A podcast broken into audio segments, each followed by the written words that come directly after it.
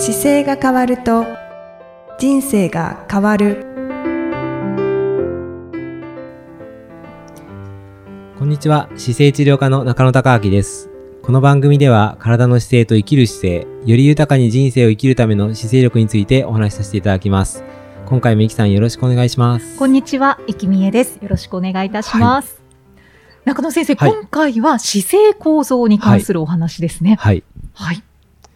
そうなんですあのー今回コロナがだいぶ落ち着いてきてはい。あのー世の中が皆さん動き始めてうんうんうん。いろいろこう体の調子が良かった方がトラブルが出てくるケースが出てきました。あ、そうですか。患者さんの中で はい多くなってきましそうなんです。そうたか。ですだから、この間、あの、イキさんのちょっと膝が痛いってやつもありまあ、したけど。そうですね。多くなってきましたかって聞いといて、私もその一人ですね。はい。そうですね。はいあの、右膝が、ねはい、突然、あの、私は畳の部屋があるので、はいはいそこに、あの、こたつの机を置いてるんですけれども、で、あの、そこで作業とかをして、はいまあ、その時に正座で。作業をして、で、うん立ち上がろうとした時に、はいあの、CM で見るような、はいなんか、いたっていう、はい、はい。あれが2回ぐらいあって、はい。突然だったので、はい結構ショックで、はい。はい。それで、まあ、中野先生に見ていただいたんですけど、原因が、ちょうどそうですよね。今月なんかどうでしたかって言った時に、その話が2回ぐらい出てき、あの、2回ぐらいこんなことありましたっていうお話をき伺って、はい。で、一緒に原因探した感じでしたよね。そうですね。はいはいはい。あれ、ご自分では、あの、やっぱり、2回痛かった時に、え、何が原因なんだろうってこう探すじゃないですか。はい。その時は何が予想されてました？ええランニングのしすぎかな？そうかそうかランニングのしすぎね。はい、うん。でもそんなにしてはないんですでよね。すよね。はい、うん。他にどんなの考えました？あとはやっぱり、足の使い方がどっかで。悪いのかなっていう。そうかそうか。確かにね。はいそれは、そうですよね。そうですね。そんなことを考えながら、でも1ヶ月に1回は中野先生に見ていただいてるので、もう原因は 中野先生に。聞いてみるようになりました。そうですね、はいはい教えてもらおうと思って。はいそうですよね。で、あの、あの検査の、あの時なんかは、あの、僕も見て、お話聞くじゃないですか。聞いた時は、全然何も分かってなくて、はい。で、横になって寝ていただいて、で、膝を見た時も、まあ確かにちょっと気になるけど、そこまでおおかしいなって思うような検査なかったんですよ。うんうん、はい。で、じゃあ症状としてはあんまりないけど、じゃあ何が考えられるんだろうと思って、イキさんのライフスタイルをもう一回見直した時に、はい。やっぱり仕事量が圧倒的に増えてきてるっていうのが、そうですね。ね、はいあって、いや、その中になんかヒントあるなと思ってたら、やっぱり、あの、ハイヒールを履かれる時間がね、伸びたっていうふうに、そうなんです。はい仕事では必ず、そのヒールを履くので、ええはい。圧倒的にそのヒールを履く時間がはい、はい。長くなったっていうのが原因はい、はい。だったんですよね。ですよね。はい。でヒール歴って何年ぐらいですか？履かれて。ええ仕事で履くようになっては7、8年、まあ10年近くです10かね。年近く。その前は履いてないですか？その前は、まあ、履いたり、履かな履かったり。かったり。はい。あで、圧倒的にこの10年がヒール歴が長いってことですよね。そうですねですよねよく履くようになりました。ですよね。で、多分コロナのでちょっとお休みの期間があって、久しぶりに履いた感じでしたよね。そうですね。うんうんはい。まあ、ずっとその、履かない時期があったっていうわけではないんですけど、うんちょこちょこ履いては減ってていたんですけど、はい。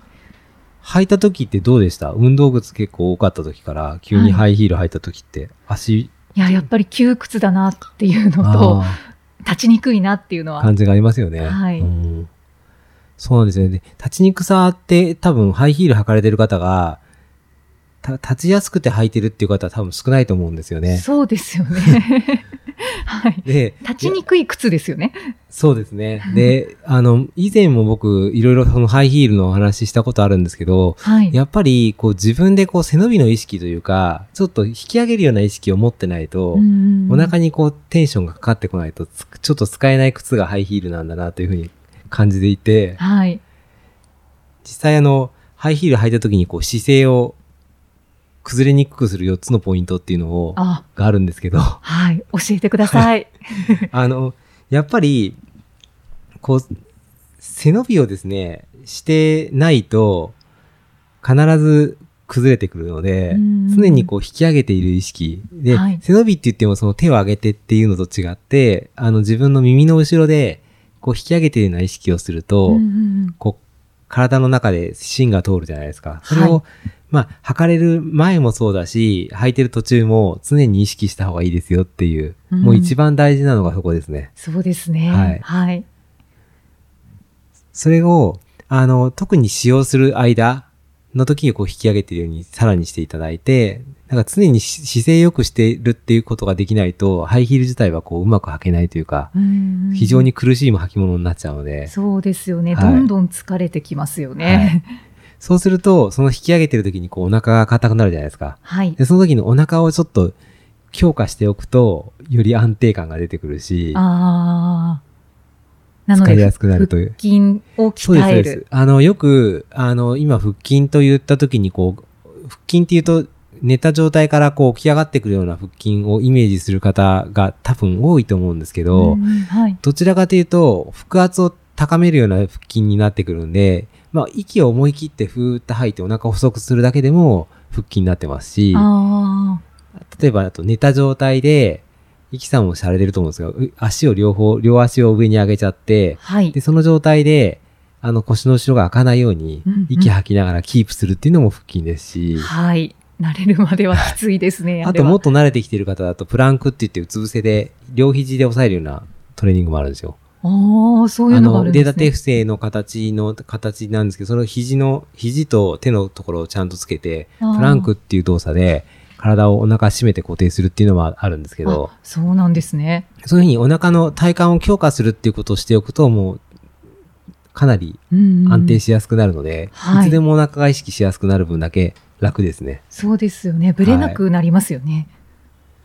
で、あとは、終わった、ハイヒール履かれ終わった後に、間違いなくこの靴の中で足が苦しくなっているので、はい。そこをちゃんとさ、あの、一本ずつ、ちゃんとリハビリするというか、取り戻してあげるために、まず広げてあげて、はい。で、自分の手と足の指をこう握手するように、ま、入れて、で、うん。回してあげたりとか、前回お話ししたようなやり方ですね。指一本ずつこう上下に、はい。えー小指と薬指をこう上下に裂くような動きしてあげたりとか、横に広げたりとかっていうのを、やっぱり各指ごとにやっていくと、指単体が全部が伸びて戻ってくるんで、うんうんうん。それをしてあげないと、こう、靴の中で指せん、指全体がこう圧迫されてますよね。そうですね。はいい。や、本当に脱いだ時にすごく感じます。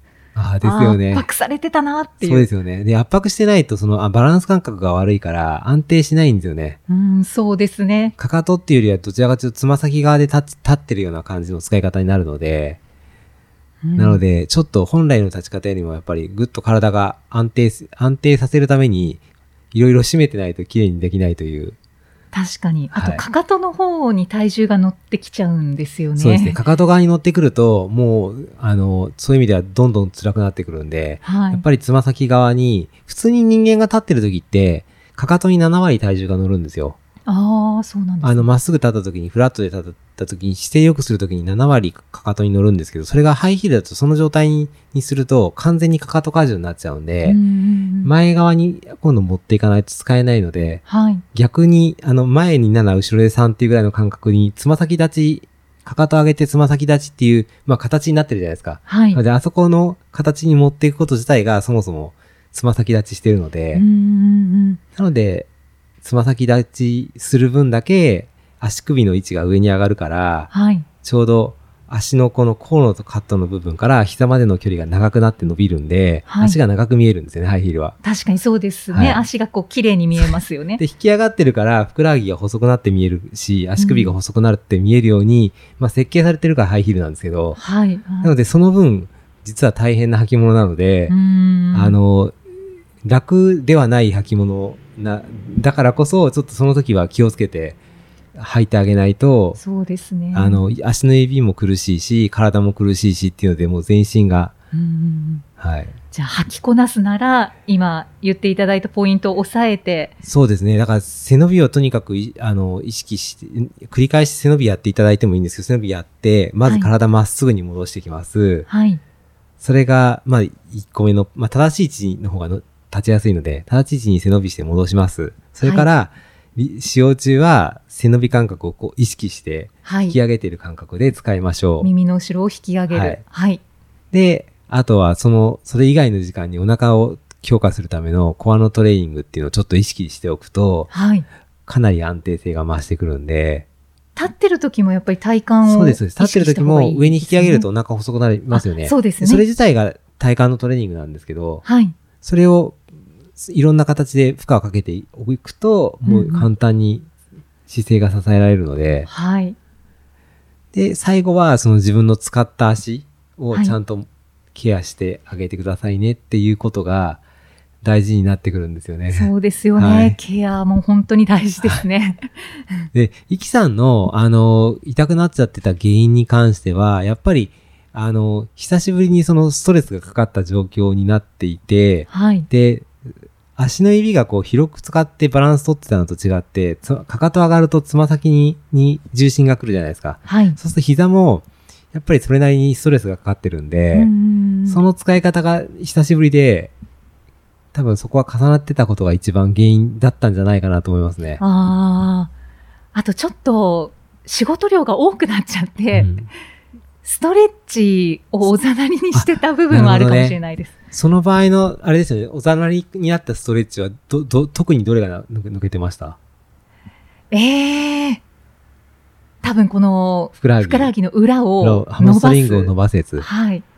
ストラップで伸ばすとか、ああいう時間がないってことですね。そうですね。よね。その中でもやったやつは何ですかストレッチ。その中でもやっ忙しくてもやってたのは股関節の広げるやつ。をこう動かすっていうのをやってましたけど。あいいとこまで行ってましたね。